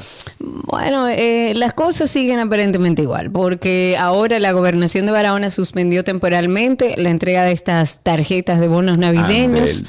Recordemos que estas tarjetas de bonos navideños la otorga el gobierno ahora por esta época de Navidad. Y como escuchamos al presidente, y como escuchamos al presidente, Karina, fue para evitar cualquier inconveniente, para evitar el tumulto de gente cuando van a buscar la cajita, que dice el presidente que eso es denigrante, que yo estoy de acuerdo con eso. Pero entonces, ¿qué es lo que le pasa a la tarjeta ahora, porque una simple tarjeta. Yo no sé cómo un banco, un banco, tiene las herramientas para seguro, o sea, eh, eh, eh, ¿cómo se llama? Eh, eh, seguro, o sea, de una forma segura, entregarle a una persona una tarjeta con todos los, los eh, procedimientos de seguridad hoy habidos y por haber que existen en este planeta, y un gobierno dominicano, un gobierno con todos los recursos del mundo, no lo logra. Yo quiero como verlo desde una perspectiva más amplia. Déjame explicarte un poco lo que pasó para ver, porque a veces también nosotros como dominicanos tenemos que tener un poco de orden. Ya no hay cajas, ahora hay tarjetas, lo cual digamos que es un, un paso de avance. Está bien eso. no hay que ir a buscar bien. la cajita ni tirarle la cajita a nadie. Correcto. Pero imagínate, lo que entiendo y he leído que sucedió es que una muchedumbre enorme fue a la sede de representación del Poder Ejecutivo, donde aparentemente se iban a entregar estas tarjetas, y generó una situación, o sea, ahí rompieron incluso ¿Pero puertas de cristal de la oficina. Ok, pero ¿por Eh, qué? y, y- y ellos no pudieron hacer más nada que detener temporalmente el reparto de estas eh, tarjetas a sus beneficiarios. Entonces, yo quisiera escuchar a aquellos que hicieron el disturbio y entender, ok, ¿por qué el disturbio? ¿Qué sucedió en esa entrega? Porque se supone que iba a ser una entrega organizada, toma su tarjeta, toma su tarjeta, de manera organizada, y esta, este grupo de personas lo que hicieron fue violentar incluso, el lugar Incluso- físico. Oye, que incluso esas tarjetas están ligadas a una entidad eh, bancaria.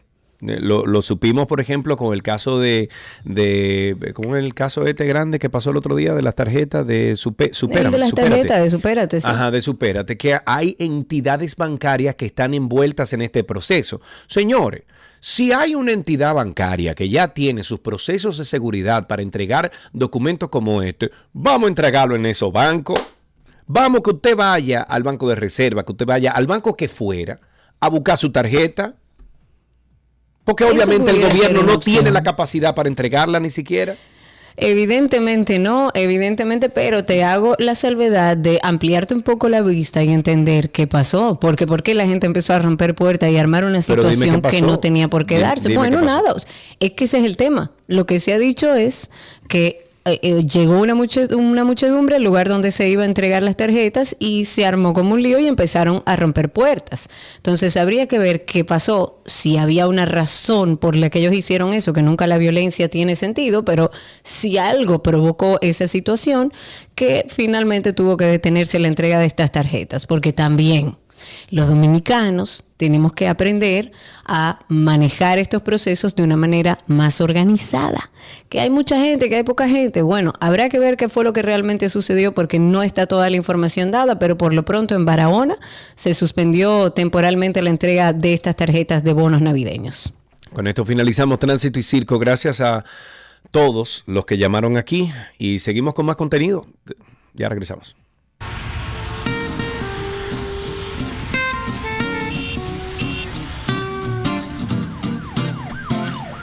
Todo lo que quieres está en 12 y 2.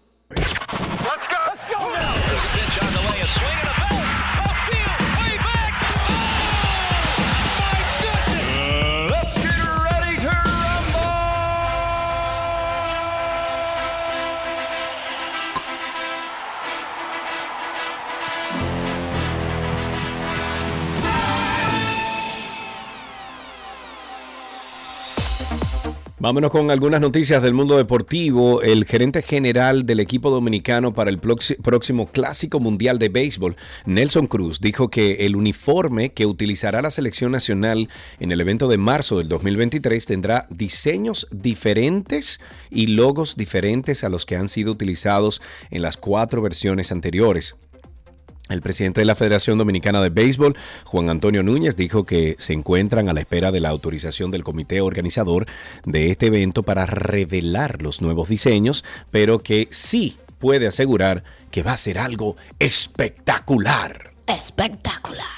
En béisbol también los gigantes de San Francisco al final ganaron la puja por los servicios del campo corto puertorriqueño Carlos Correa al llegar a un masivo acuerdo de 13 años y 350 millones de dólares. Una fuente le dijo a Mark Feinstein de MLB.com la noche del martes. El club no ha confirmado el trato. El pacto, que supera el del puertorriqueño Francisco Lindor, que estamos hablando de unos 341 millones, como el contrato más grande para un shortstop en valor total. No cuenta con una cláusula que le permite al jugador salirse de ese contrato, pero sí una cláusula que le permite vetar cualquier canje. En una noticia de básquetbol, la victoria de los Boston Celtics ante Los Ángeles Lakers en un partido absolutamente loco fue lo más destacado de la NBA este martes en, en el donde bueno en donde Golden State Warriors extendieron su crisis a domicilio frente a los Milwaukee Bucks y los Phoenix Suns acumularon su quinta derrota seguida ante los pobres Houston Rockets. En un encuentro apasionante y a la altura de la rivalidad legendaria entre los Lakers y los Celtics Boston se impuso en la prórroga gracias a una exhibición de Jason Tantum eh, frente a dos magníficas actuaciones de Anthony Davis y LeBron James de 33 puntos, 9 rebotes y 9 asistencias. Los Celtics ganaban 20 puntos en el tercer cuarto los Lakers reaccionaron con un 5-32 entre el penúltimo y el último periodo hasta ponerse 13 arriba, pero se derrumbaron en los últimos minutos y en la prórroga bajaron los brazos totalmente agotados. Y déjame, por favor, que estamos en fútbol y esto nada más es cada cuatro años. Oigan ahí.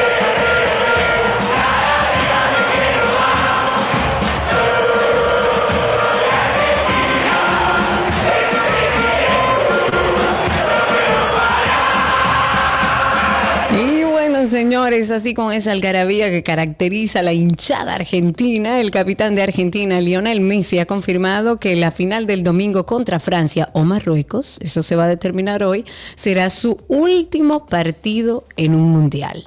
Messi espera ganar esta primera Copa del Mundo para Argentina desde 1986, después de llevar al equipo a una victoria por 3-0 en semifinales contra Croacia en el día de ayer, un juego tranquilito, no sufrimos tanto. Y este futbolista dijo, y cito, mucha felicidad poder conseguir esto, terminar mi recorrido en los mundiales jugando mi último partido en una final. Eso fue lo que dijo Messi en una publicación.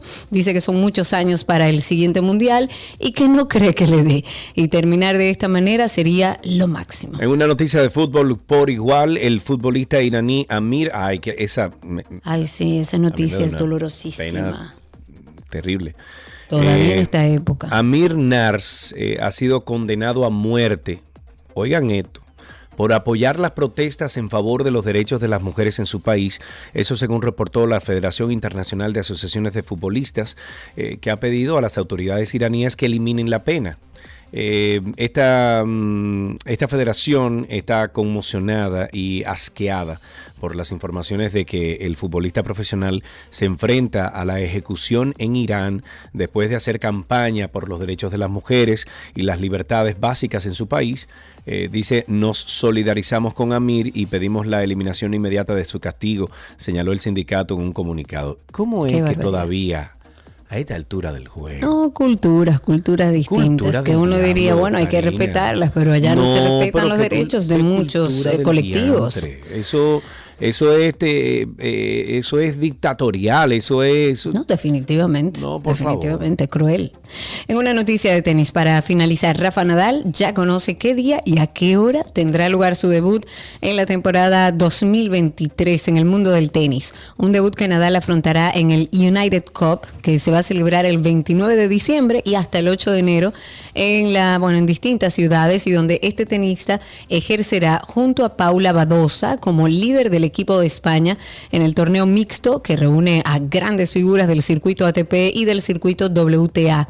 Nadal arrancará su temporada 2023 el día de Nochevieja, ya que el español abrirá la eliminatoria entre España y Gran Bretaña en su partido ante el número uno británico Cameron Norrie en el horario nocturno sobre las 3.30 de la tarde, hora australiana. Con esto finalizamos estas noticias del mundo deportivo aquí en 12 y 2.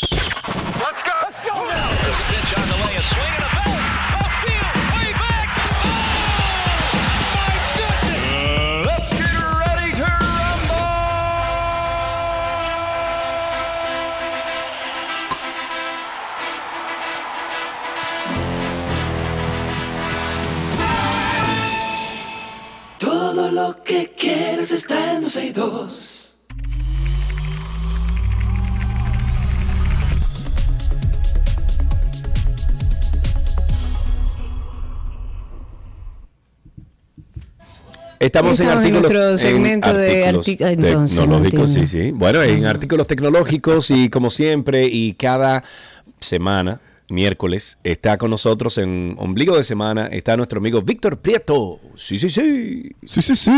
¿Qué ¿Cómo están, dice, chicos? Estamos bien y tú te escuchas muy bien al aire, Víctor. Qué bien. Excelente. Complaciendo. Hizo su inversión. Te- tú parece que estás en el estudio sentado frente al micrófono. sí. ¿Qué Genial. micrófono compraste. Víctor? Yo estoy usando el mismo micrófono. Lo que sí mismo. una base que Cari me, me sugirió. Y la Ah, base, la verdad, que hace la diferencia porque ya. no tengo la variabilidad de movimiento ya. Ya, ya, ya. Muy bien, muy bien. Bueno, pues Víctor está con nosotros. Cualquier pregunta que ustedes tengan sobre el mundo Apple, pues háganlo a través del 829-236-9856. Víctor, anoche actualicé mis teléfonos y actualicé mi iPad y también la Mac. Todo lo actualicé. Cuéntanos qué trae Ex- este nuevo sistema operativo. Excelente, serio. Tú bien hablas de la versión 16.2. Esa punto .2, vamos a decir que es la que tú siempre esperas para hacer la actualización de- del iOS y de los sistemas. Sí. Porque tú bien has dicho que al principio salen con algunas No eh, cosas que tal vez no están tan bien, No los no eh, pequeños bugs, ¿verdad? Los Sí, bugs. sí. Y bueno, esta 16.2, especialmente em, en el iPhone, en el iPad, trae grandes mejoras. La primera es la aplicación Freeform, que la habíamos, habíamos ya pues, discutido sobre ella en, Sí, días pasados. sí. Es una herramienta de colaboración ¿Cómo que que es se como llama una Freeform? pizarra. ¿Cómo que se llama? Freeform. Freeform. Freeform. Freeform. Como Freeform. ¿Cómo era? ¿Cómo era? Che. Freeform. Eh, Freeform. Freeform. Ujú. Y la, bueno, la idea con esto es que puedes pues, compartir esa, esa pizarra con hasta 99 personas, eh, obviamente que utilicen el sistema de Apple, y puedes, pueden colaborar todas ellas para que el- lo que sea que vayan a compartir pues pueda ser eh, pues modificado, anotado, eh, se le puedan añadir como, es documentos. como, vamos a de- explicarlo, de es todo. como si estuviésemos toditos nosotros juntos en una habitación o, o en un sitio, en un salón, y todos estuviésemos colaborando con una pizarra, agregando cosas, etcétera. Entonces tú puedes ahora a través de Freeform, que es la nueva aplicación que introduce Apple, que está dentro del sistema operativo, no tienes que pagar extra, entonces ya tú tienes ese tipo de colaboración remota, ¿correcto? Y mira, muchas empresas utilizan herramientas como esta para, para hacer los brainstorming, para hacer eh, los seguimientos de proyectos. Y es una maravillosa herramienta que ahora tenemos todos los usuarios de, de Apple, eh, que está en la Mac, está en los iPads, en el iOS. O sea que es una buena oportunidad para eh, actualizar sus dispositivos. Obviamente hay otras mejoras. Tenemos ya que llegó el Apple Music Sing, que es- lo discutimos en semanas pasadas, que es el karaoke, que ahora va a tener diferentes formas de presentar las, eh, la letra de la canción. Y lo más importante, yo diría, y, y a- o- hay otras mejoras también, eh, pues sería la nueva protección de data que está ofreciendo Apple con esta actualización. y Uy, que el gobierno, el gobierno federal de los Estados Unidos no está muy contento con eso. Bueno, lo que pasa es que es algo que le- les limita a ellos eh, pues indagar sobre eh, información de iCloud que pueden tener personas que estén involucradas en, en crímenes y cosas por el estilo, sí. pero beneficia a todos los usuarios porque cada quien eh, pues debe tener el derecho de su privacidad. Y bueno, mira, una de las cosas más importantes que tiene esto es que ahora van a introducir algo que se llama iMessage Contact Key Verification. El y ese, esa verificación te permite ver cuando tú estás hablando con alguien a través de iMessage, si, a- si esa persona, eh, imagínate que alguien eh, que tú, con quien tú hablas, le hackean su cuenta y Sí. le meten un dispositivo en su iCloud, te sale una, una notificación que dice que un dispositivo no reconocido ah, puede ser añadido, puede que haya sido añadido a la cuenta de esa persona. Sí, Así que la otra sí. persona a veces se dé cuenta, pero te lo dice a ti que estás hablando con esa persona. Y eso es muy importante porque ahí tú dices, bueno, mira, no puedo seguir hablando con esta persona porque parece que su cuenta está comprometida. Sí.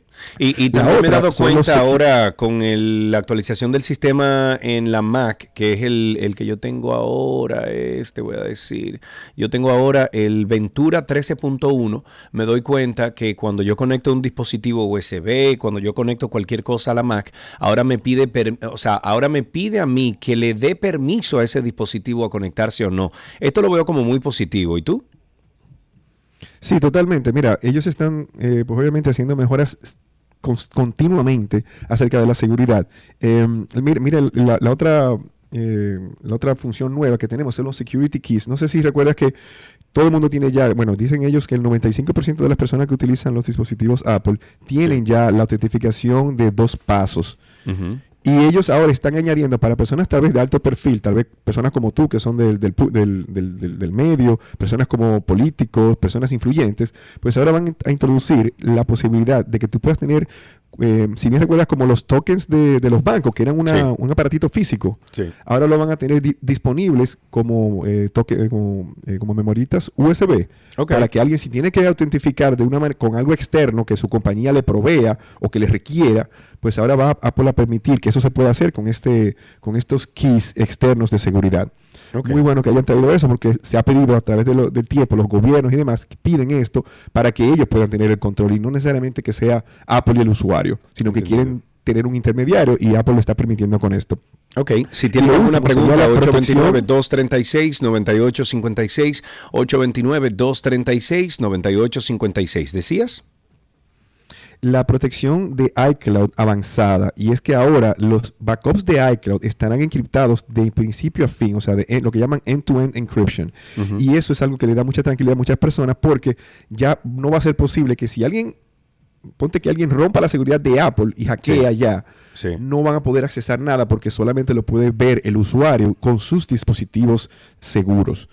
Eso es algo pequeño para uno entender, pero grande para la seguridad a futuro. O sea que Apple está haciendo muchas modificaciones, muchas de estas se verán en 2023, o sea que actualicen desde ahora y verán que eh, en los setups del- del- de, los, de los dispositivos, verán que pueden optar por tener esto activo o no, em, pero lo importante es que todo el mundo se ve beneficiado de esto y Apple un paso más eh, hacia, la, hacia la seguridad de La cada usuario, la sí. privacidad. Y hacia proteger Cada- cada lo- lo los datos de, lo- de, de- de los usuarios. Víctor, como siempre, muchísimas gracias. Víctor estuvo con nosotros de parte de nuestros amigos de Punto Mac. Recuerden que hay tres lo- localidades. Está la de Santo Domingo Nuevo Centro, primer nivel, Almacenes Unidos, segundo nivel en Bellavista, y en Punta Cana, en el Boulevard Primero de Noviembre, 406, edificio Cedro, primer nivel. Hay un solo teléfono para todo, es el 809-412-08. 06 809-412-0806 y hasta aquí artículos tecnológicos.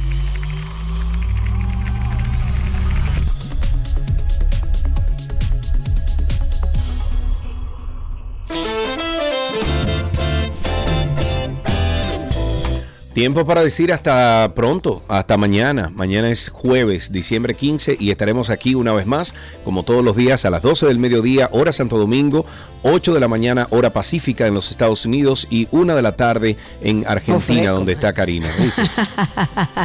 Internacional. Gracias por la sintonía. Recuerden, Karina y Sergio After Dark es un podcast que está en todas las plataformas y estamos también en Instagram como Karina y Sergio After Dark. Será hasta mañana. Chau, chau. Bye bye.